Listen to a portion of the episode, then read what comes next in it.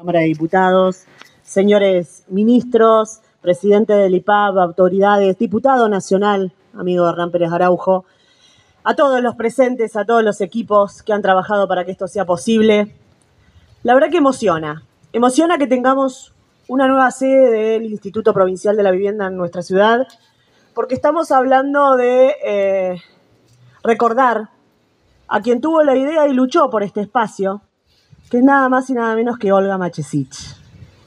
Una militante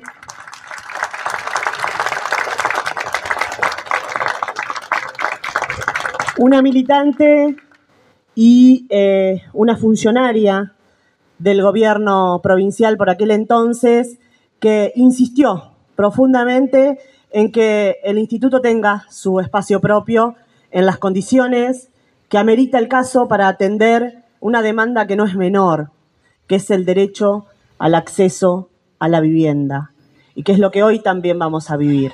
Y que realmente festejamos, festejamos porque es la primera vez en mi gestión que vamos a entregar viviendas.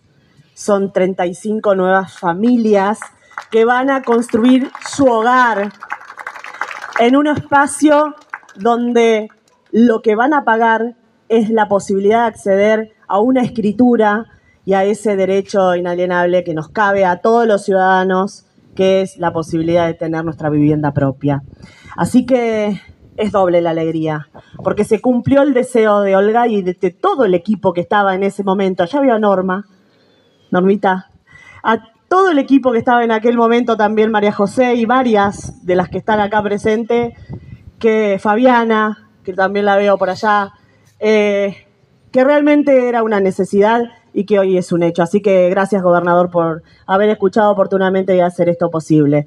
Y de hablar de la emoción que vamos a vivir con esas 35 familias que hoy hacen ejercicio de un derecho como es la vivienda. Así que la felicidad hoy es completa. Esperemos que tengamos la posibilidad de continuar con esta política pública que se vio cortada durante cuatro años y este es el efecto nocivo que tuvo en 4.000 familias piquenses que hoy aspiran aún a una vivienda, cosa que no pasaba hace años, porque realmente ese promedio de 2.000 viviendas por año que tenía La Pampa para entregar se cortó abruptamente y el efecto es tremendo en la precariedad habitacional en la que viven algunas familias. Así que felices de recuperar eso. Gracias. Un abrazo.